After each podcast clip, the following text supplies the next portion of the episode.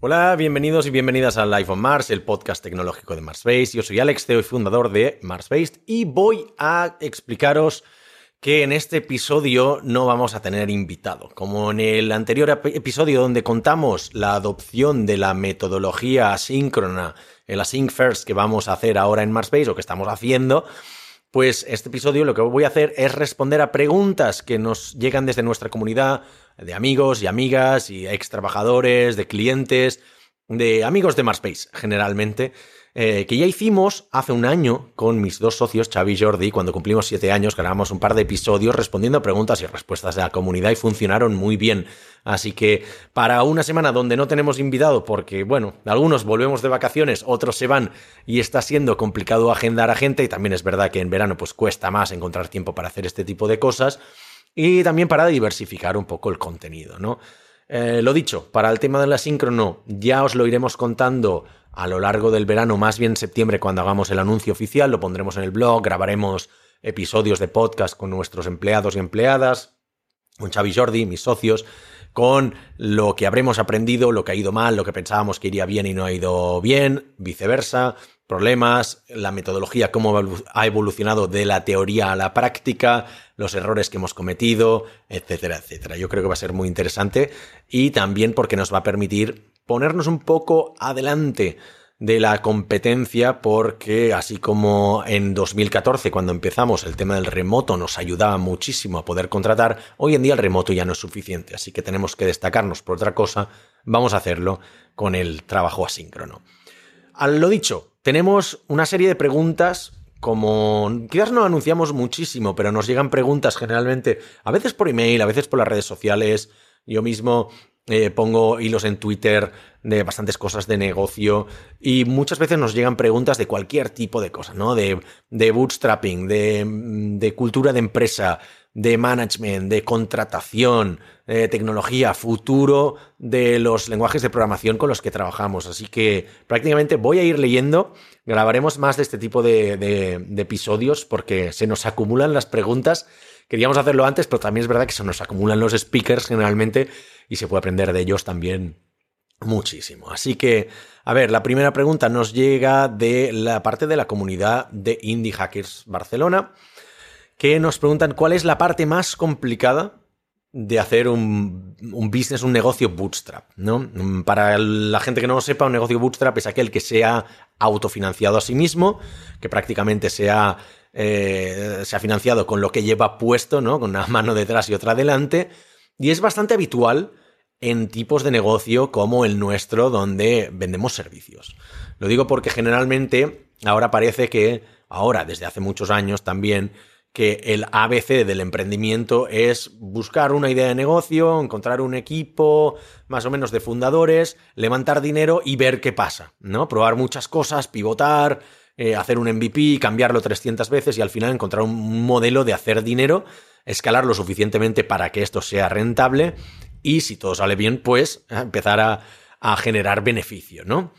Pero este no es nuestro caso. Nosotros siempre hemos sido más conservadores. Desde el día uno que hemos sido, si no rentables, hemos generado dinero porque vendemos servicios, ¿vale? Entonces, nosotros empezamos vendiendo quizás proyectos más pequeños de los que hacemos ahora. Prácticamente todos los primeros proyectos que vendimos, por lo menos hasta el quinto sexto, fueron a precio cerrado, con lo cual lo que hacíamos era cobrar un porcentaje por adelantado, generalmente el 30%, y luego el resto por distintos hitos del proyecto, mm, si era muy largo o si no, el 70% restante lo cobrábamos al final en entrega. Pero con los años nos hemos convertido en una empresa que lo que vende son horas. Entonces en el modelo por horas lo que hacemos es acordar una dedicación semanal con los clientes, 40, 60, 80, 120 horas, y eso es lo que facturamos al final de mes, ¿no? Tantas horas, ah, tantas semanas por tantas horas por semana y, salen los resultados. Entonces ahí mm, prácticamente pues no, no, hay, no hay lugar a dudas de que eh, podemos convertir, convertirse en una empresa pues, rentable prácticamente desde el, desde el principio. O sea, al principio también nunca hemos fichado antes de tener el dinero en caja para poder pagar a alguien unos, me acuerdo del primero teníamos seis meses para pagarle y los socios, evidentemente, cuando empezamos la empresa, pues cobrábamos mucho menos de lo, de lo que ahora, porque preferíamos poner dinero en caja, cobrar lo mínimo eh, hacer que rodara, hacer empezar a rodar la empresa y luego pues ya, ya, ya veríamos, ¿no? Cuando tuviéramos clientes más grandes. Eso afortunadamente sucedió relativamente rápido y nos permitió crear el tipo de empresa que tenemos y poder ir fichando a gente, ¿no?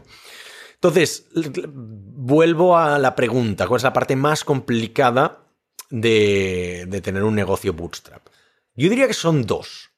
Una es que es muy complicado, todavía nos cuesta, pero quizás es porque es nuestro primer negocio, invertir nuestro propio dinero cuando son cantidades grandes. Me explico, invertir nuestro dinero en fichar a otra persona no nos cuesta nada, porque sabemos que si a un desarrollador lo fichamos por X y luego podemos facturarlo a un cliente por X más Y, podemos tener todo ese beneficio y bueno, es un riesgo muy asumible. También si el desarrollador o desarrolladora, por lo que fuera, no funciona, pues evidentemente, pues si no pasa el periodo de prueba, no tienes ese gasto, ¿no? Pero nos costaría mucho más invertir, por decir algo, ¿eh? medio millón en comprar una oficina. ¿Por qué? Porque al final es nuestro dinero. Y aunque nunca he tenido la ocasión de gastar dinero de otra gente, em, creo que es más fácil invertir dinero de otra gente, véase el dinero de Business Angels, el dinero de un crédito, el dinero de Venture Capital, porque al final, cuando te dan ese dinero, ya hay un cierto riesgo que asumen de que ese dinero no vaya a devolverse jamás. Entonces, quizás, aunque tengas la presión de hacer que las cosas funcionen, todo emprendedor y emprendedora sabe que eh, las startups fallan y muchas de ellas mueren y la mayoría no devuelven jamás el dinero a sus inversores, pero la que sí, esa startup sobre 10, generalmente, suele pagar la fiesta de todo el resto, ¿no?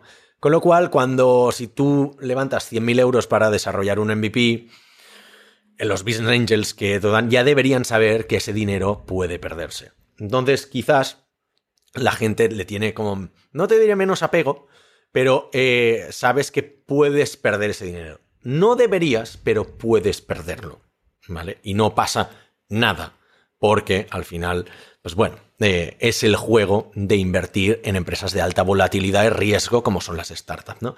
Mientras que cuando es tu dinero propio, cuesta hacer este tipo de, de, inversiones porque casi que preferimos hacer inversiones más seguras, como contratar más gente que nos dé más beneficio, versus quizás comprar algún asset a nivel inmobiliario que, bueno, te puede dar un beneficio, pero es una gran transacción y una gran responsabilidad, ¿no? Y no sabes bien bien qué es lo que te va a dar más adelante, qué tipo de problemas derivados te vienen, qué tipo de gestión. Entonces, eso es uno de los problemas. Y el segundo, también diría que relacionado con esto, es que el ser bootstrap generalmente son empresas que son rentables desde el día uno o desde muy temprano. Entonces, eso te asegura una cierta recurrencia de dinero y una predictibilidad de tu cash flow.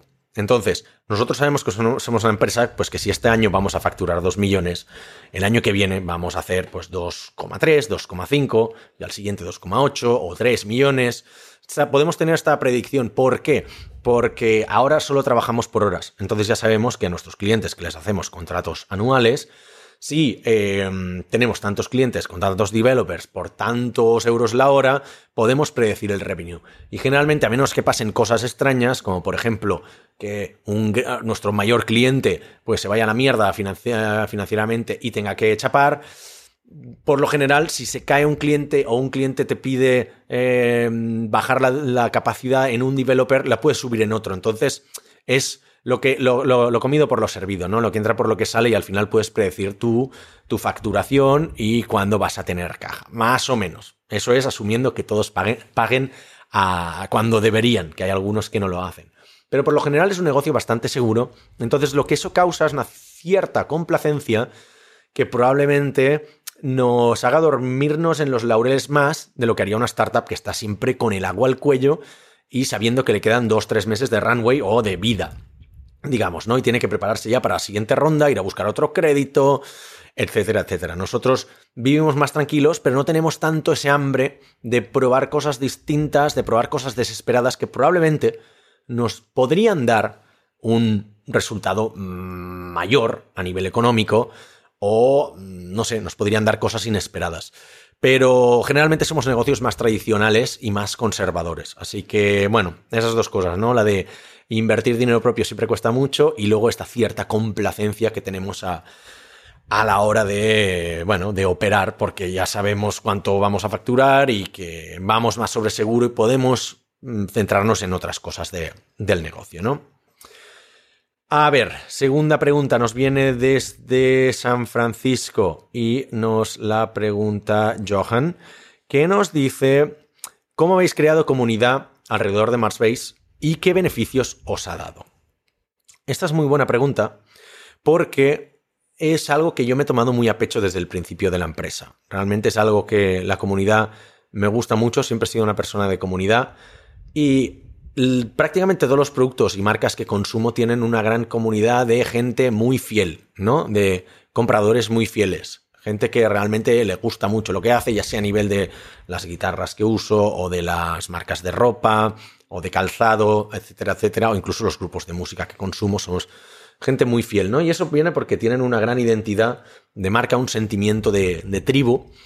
Y creo que eso también ha permeado al nivel del software, ¿no? Hay gente que es hardcore user de ciertos productos, tipo Superhuman, por ejemplo, o de, de, de 8 Sleep, si, si, vivís en Estados Unidos y tenéis la fortuna y el dinero para compraros una cama inteligente de varios miles de euros, pero son, son productos que la gente los prueba y dice, wow, nunca voy a cambiar de esto, ¿no? Y que de alguna manera quería o queríamos desde Marsbase crear este tipo de empresa porque veíamos que en el sector de la consultoría y del desarrollo generalmente había cero apego a las empresas, ¿no? Cualquiera que haya pasado por grandes consultoras, como yo mismo, o como mis socios, sabemos que al final era un juego mercenarial y pasabas por una, te ibas a otra, era la única manera de, de cambiar de sueldo, de subir de sueldo, y, pero prácticamente todas eran lo mismo, ¿no? O sea, cambiaban los colores del logo, pero mm, las dinámicas eran las mismas, los sueldos eran los mismos, los fallos eran los mismos. Eh, y la tipología proyectos también, ¿no? Entonces, al final, la única diferencia que había era pues, si te gustaba más la gente que había ahí o no. Pero no había mucha diferencia sustancial. Entonces, nosotros creo que uno de los valores fundamentales de haber creado Marsbase fue el de decir, oye, ¿y qué tal si creamos una empresa en la que todo el mundo quiera trabajar, ¿no? o que te sientas a gusto trabajando y no quieras irte jamás de esta empresa. Entonces, para ello, decidimos invertir mucho en, en, comunidad. ¿Por qué? Porque de alguna manera invertir en comunidad es invertir en...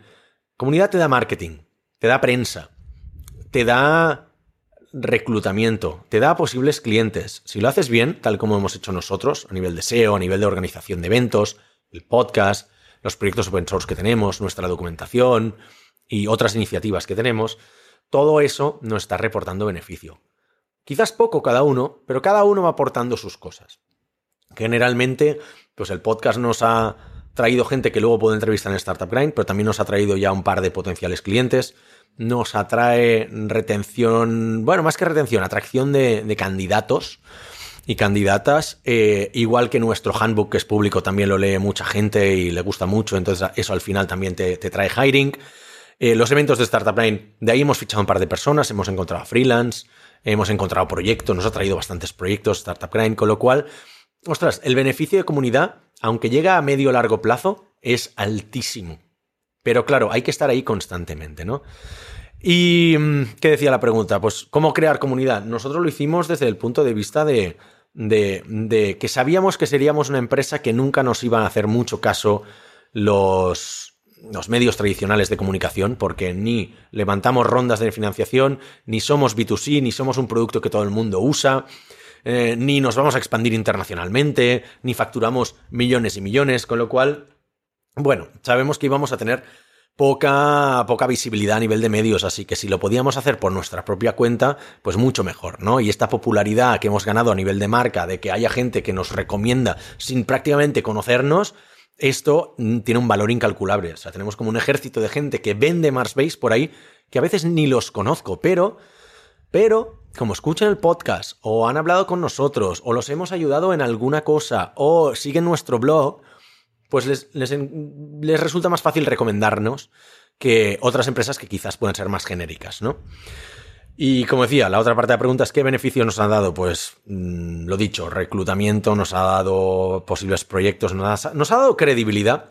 Nos ha dado credibilidad a la hora de poder quizás negociar ciertas iniciativas, pero decir, mira, es que tenemos esta comunidad detrás, hemos organizado tres conferencias internacionales de mil personas, hemos traído al fundador de Shazam, hemos trabajado para empresas como, o trabajamos activamente para empresas como, como el Barça, como HP, como Citadel Securities, como Jaufe, como Real Madrid, como la Liga Profesional de Fútbol, como, mm, bueno, tantas otras empresas que te dan una credibilidad que, que, que podría no haber llegado de otra manera, ¿no? Y luego, pues muchos amigos y amigas, todos estos que podéis ir escuchando, viendo en el podcast, pues evidentemente también han salido ahí. ¿Qué más? Em, una pregunta anónima que nos llega y dice, estamos pensando en dejar la oficina como empresa ¿Qué tenemos que tener en cuenta? ¿Vale? Esto es algo que ya hemos visto a menudo. Recuerdo que en el episodio que grabamos con Jordi Jiménez de Mobile Jazz dijeron que se habían inspirado en nosotros a la hora de, a la hora de dejar la oficina. Nosotros nunca hemos tenido oficina. Ellos, nosotros nos inspiramos en ellos para ser remote cuando nos creamos, pero a través de esta relación que hemos, que hemos cultivado con los años, eh, seguramente, pues, como dijo Jordi, les, les, inspiramos nosotros a que dejaran la oficina, pues creo que fue antes de la pandemia, porque al final tenían su equipo tan deslocalizado que no tenía sentido. Tenían una oficina a la cual no iba ni, ni un 5% de su. de su. De, de, sus empleados, ¿no? Entonces yo creo que hay varias cosas ahí. Es algo que nos han preguntado mucho a raíz de la pandemia. Ha habido muchas empresas, por ejemplo, ahora, ahora mismo Typeform se ha librado se ha desprendido de su, de su oficina, han pasado a ser una oficina, una empresa officeless, ¿no? Y eso es bastante rompedor. Sobre todo a escala, que creo que es cuando cuesta más no tener oficina, ¿no? Empresas chiquititas como nosotros, que al final pues, somos una veintena de personas, bueno, hasta ahí te puedes manejar bastante bien. Luego ya tampoco tengo la experiencia de dirigir cosas más grandes. Pero bueno, al caso. yo creo que una, uno de los principales. Una de las principales cosas a tener en cuenta es si realmente tu equipo es el que habrías fichado si hubieras empezado sin oficina. Me explico. Nosotros hemos fichado una serie de gente desde el principio de la empresa que solo puede trabajar bien en, empresa remota, que podría performar y trabajar bien en una empresa con oficina. Pero sabemos a ciencia cierta que puede trabajar en remoto porque les dijimos desde el primer día, oye, este va a ser tu, tu trabajo, vas a trabajar desde casa o desde un coworking, pero no va a haber toda la interacción física que tiene una empresa pues, presencial, ¿no? Y en cambio, si hubiéramos empezado una empresa con oficina, el cambio a tener no oficina o a pasar a hacer remoto, claro, se lo estás haciendo a hacer a gente que quizás no quiere o no está preparada o no sabe o no va a poder aprender a trabajar en remoto, ¿no? Entonces, yo casi que me plantearía y haría un análisis de si realmente la gente que tenéis ya en la oficina está preparada para hacer este tipo de cambios. Si lo quiere hacer, porque hay gente que no. Hay gente que no quiere trabajar en entornos distribuidos y que lo que quiere es una oficina. Entonces es probable que perdáis también empleados por ahí. Em, otra cosa que es sorprendente y es paradójica es que gastas más, si haces las cosas bien, gastas más no teniendo oficina que teniéndola. Porque al final acabas compensando mucho con viajes y desplazamientos para hacer get-togethers, ¿no? Encuentros de empresa. Nosotros hacemos uno cada dos meses, el Martian Day en Barcelona. Va, pum, haz volar a todo el mundo a Barcelona, hoteles, trenes, aviones, taxis, gastos diversos, eh, que puede que acaben costando más que el alquiler de una oficina. Hacemos un retreat anual, un viaje de empresa de cuatro o cinco días, toda la empresa ahí, a gastos pagados. Eh, cuando hay que ir a visitar clientes, pues claro, tenemos que desplazarnos nosotros, ellos no pueden venir a nuestra oficina. Otro gasto. Eh, pagamos también a la gente que quiera tener, trabajar desde un coworking, le pagamos el coworking. También hay eh, como beneficio de empleado el que te paguemos el material de oficina, porque si vas a trabajar desde casa y queremos que estés con nosotros muchos años, tienes que tener la mejor, la mejor pantalla externa, el mejor Mac, todos los dispositivos ergonómicos tipo silla, elevador de portátil, mesa elevable, reposapiés, etcétera, etcétera, para que no desarrolles ningún tipo de lesión muscular ni, ni, derivada por el hecho de, trabajar desde casa, ¿no? Lo mismo que, pues, que tener un buen internet, que tener un, bueno, una oficina bien adecuada para que puedas performar lo, máximo posible, ¿no?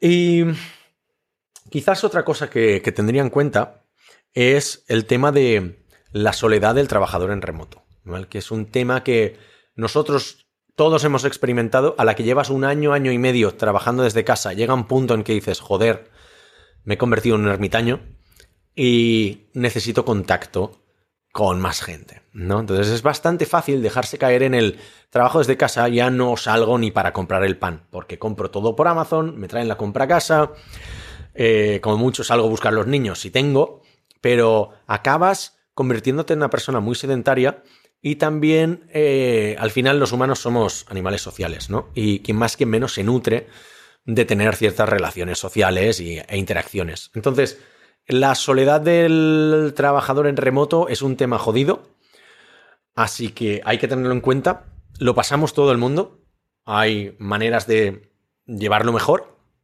Lo importante es tratarlo y que la empresa te dé eh, maneras de poder afrontarlo e incluso soporte y apoyo para que puedas pasarlo lo antes posible y lo mejor posible, ¿no? Porque todos, todos, absolutamente todos lo pasamos.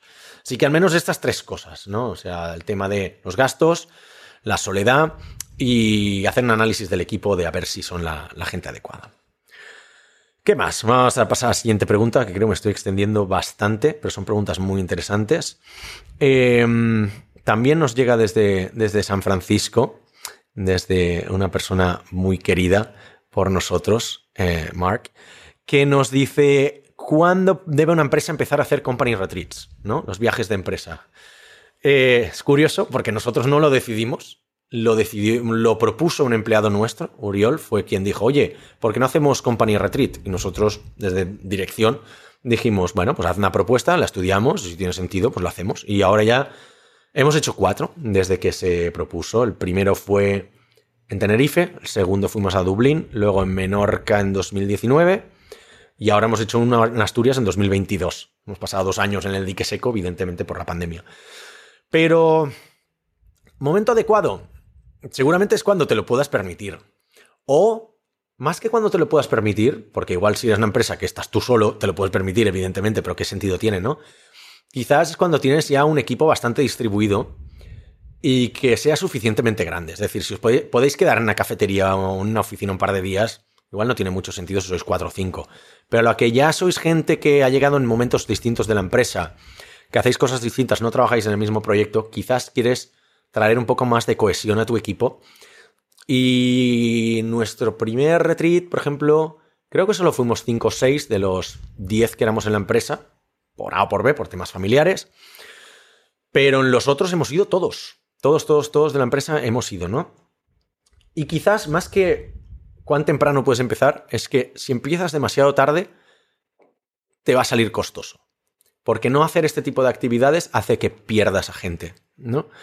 Es una actividad que da muchísima motivación, gusta mucho a los trabajadores el poder seguir a gastos pagados, hacer unos días por ahí de descanso, ya sea con trabajo o sin trabajo, pero para ver un, como unas vacaciones extra. Eh, igual suena algo feo, lejos de la familia, va bien también tener este tipo de, break.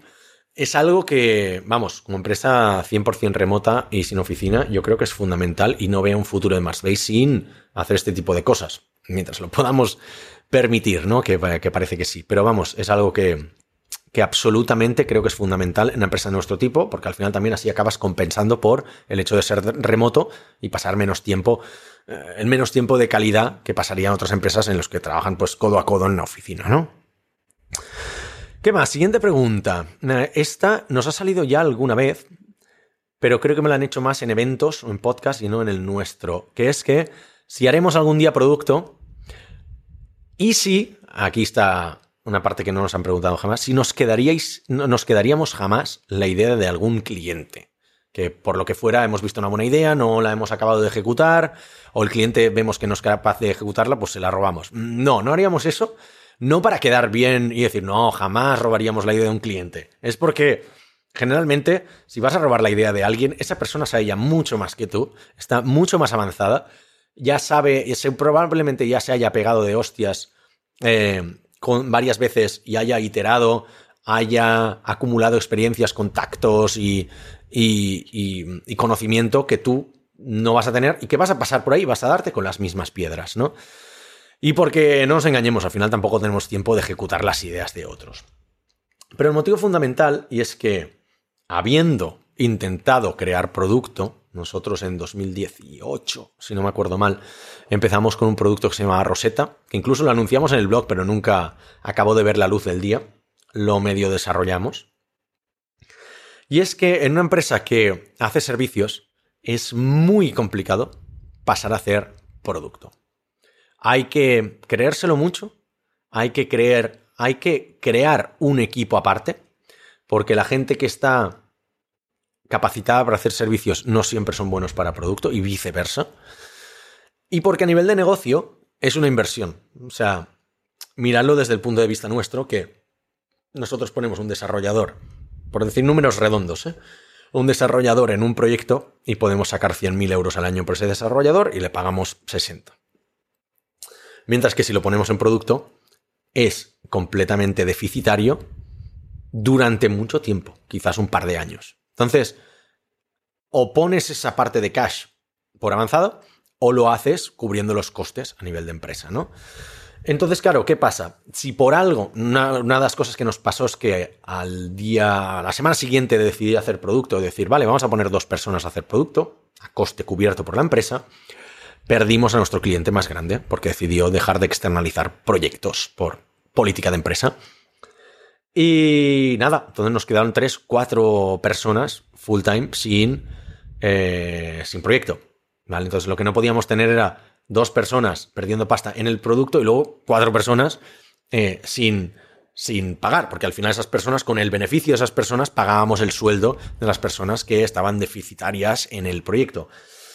Entonces fue mal timing, pero luego nunca, aunque las reubicamos, esas cuatro personas las reubicamos en otros proyectos, durante un tiempo volvimos a meter toda la gente en servicios.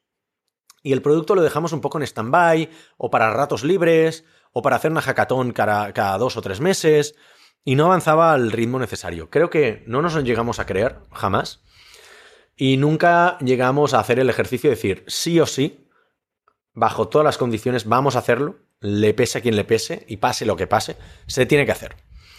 Nunca nos lo llegamos a creer y al final pues acabamos priorizando negocio y servicios y por eso no, no hemos hecho producto. Así que creo que fue en 2020 que ya encima ya veíamos la pandemia venir. Llevamos casi dos años que no acaba de tirar el proyecto y dijimos, vale, mm, fue el clavo definitivo en el ataúd. Y decir, ahora ya sí que no tiene sentido que nos metamos en hacer proyectos de inversión con la que se viene, en la que probablemente pues vayamos a perder negocio por, por la pandemia, ¿no? Y eso que era principios de 2020, todavía no sabíamos todo lo que duraría. Pero bueno, ahí ya fue el carpetazo definitivo y decidimos abandonar la, idea. Pero sí, hemos intentado producto, no salió bien. No digo que no volvamos a intentarlo en el futuro, pero es bastante improbable.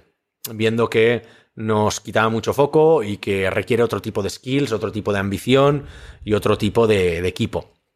Entonces, no. O encontramos a un CEO externo y lo ponemos a, a la cabeza de esto y que tire del carro o no lo haremos desde el mismo equipo directivo de, de Marsbase.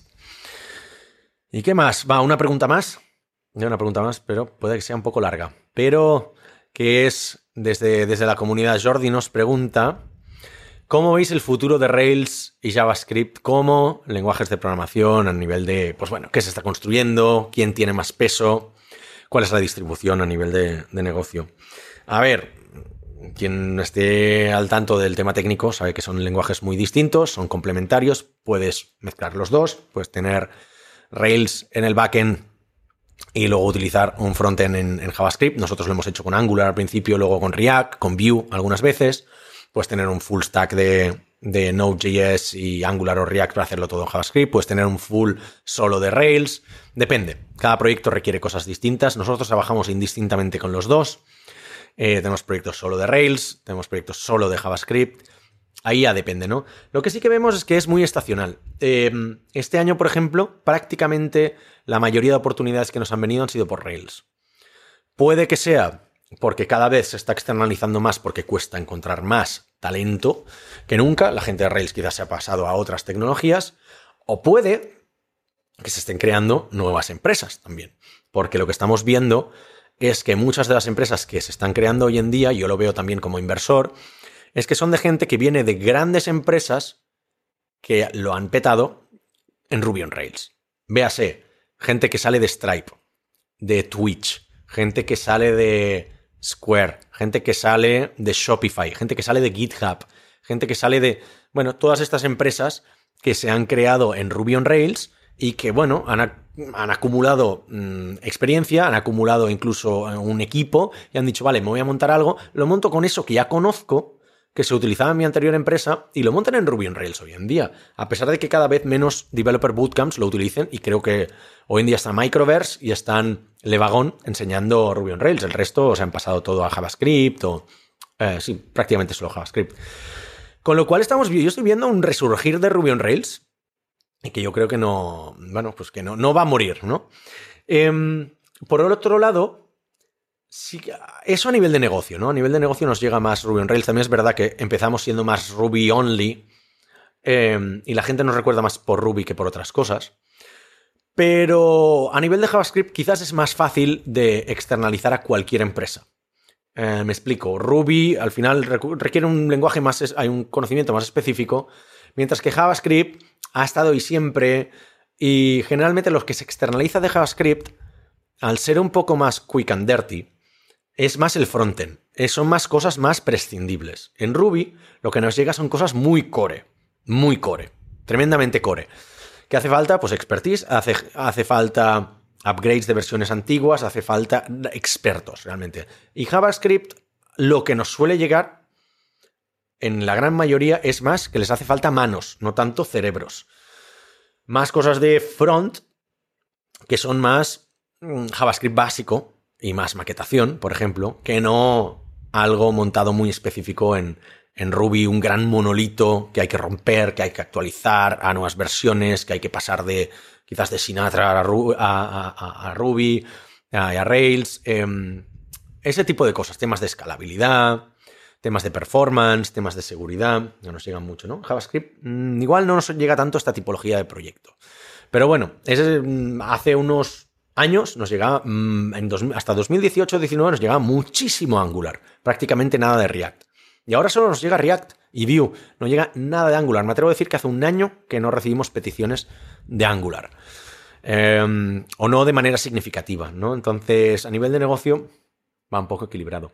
Luego, a nivel de hiring, recibimos muchísimos más candidatos y candidatas de, JavaScript, pero lo dicho, también hay opinión un poco fuerte, ¿eh? pero la calidad del candidato de JavaScript es mucho más baja que la del candidato o candidata media de Ruby on Rails. Quizás porque la gente de Ruby también es más fiel y lleva más tiempo trabajando en esta tecnología, que está mucho menos fragmentada, porque al final el 99% de los proyectos de Ruby están hechos en Ruby on Rails, mientras que la persona que sabe JavaScript igual solo hace back y solo te trabaja en Node, pero con un framework específico, no este otro, o que hace solo front pero solo tiene experiencia en Vue, o solo en Angular y no quiere hacer React, o no sabe, o solo quiere hacer React y React Native, pero eh, no tiene experiencia real en Angular. Eh, dentro de React y de Angular también hay distintos frameworks a la vez, ¿no? Eh, subframeworks que, que llevan muy poco tiempo y están mucho menos consolidados. O sea, no tanto como tecnologías que están muy consolidadas, pero como frameworks están muy clusterizados, están muy desperdigados y eso hace que tengas menos experiencia tangible en muchas cosas y hay menos guías de estilo y hay menos consenso en cómo hacer las cosas que quizás hay en Ruby on Rails, que nos cuesta menos evaluar y encontrar gente que piensa igual que nosotros, que son que seguimos las guías de, de, Airbnb, por ejemplo, y de, otras empresas eh, así grandes y que ya hemos desarrollado nuestra propia, ¿no? Y mientras que en JavaScript, bueno, sigue habiendo demasiado demasiadas maneras de, hacer las cosas. Em, poca cosa más. A nivel de futuro, no me atrevo tampoco a pronosticar, porque si fuera divino no me dedicaría a esto, pero no veo que ninguna de las dos tecnologías vaya a perder cuota de mercado en los próximos años. Al contrario, yo creo que para una empresa tan chiquita como nosotros nos da absolutamente igual. Quizás una empresa más grande va a tener problemas, pero no vemos que lo estén teniendo Stripe, por ejemplo, y Shopify que están fichando a mansalva, sino que simplemente tienen proyectos más ambiciosos, más interesantes, seguramente pagan mejor, te dan mejores condiciones que las empresas de 3 al cuarto que se quejan de que no pueden fichar, pero luego obligan a ir presencialmente a la oficina o no pagan salarios de mercado o hacen mucho micromanagement o sus proyectos son aburridos de cojones. Entonces, normal, o sea, tú según lo que ofreces, pues podrás tener una cosa u otra, ¿no? Pero bueno, yo creo que a nivel de eso, a nivel de hiring lo vemos más o menos eh, eh, descompensado. Nos cuesta más fichar Ruby que fichar JavaScript, pero claro, por otro lado, mm, nos llega más deal flow de Ruby últimamente, ¿no? Y poca cosa más. Yo creo que con esto podríamos dar, o sea, podría hablar horas y horas de, tecnología y de Ruby, de JavaScript y, responder preguntas. Nos quedan muchísimas preguntas, pero iremos haciendo episodios y cortitos de media horita de vez en cuando para ir resolviendo dudas y os animo a que si tenéis algún tipo de duda, inquietud, cómo nos fundamos, el pacto de socios de Marsbased, eh, qué tipo de clientes tenemos, cuál ha sido nuestro peor momento, nuestro mejor momento, temas de, salud mental, temas de beneficios para empleados, eh, cualquier cosa. Preguntarnos cualquier cosa enviando un email alex.marsbase.com o hola.marsbase.com, enviándonos dudas, con, contactándonos por Twitter. También eh, estamos abiertos a recibir cualquier tipo de, de, pregunta y seguramente las respondamos en los próximos episodios. Así que os dejo con esto y hasta el próximo episodio.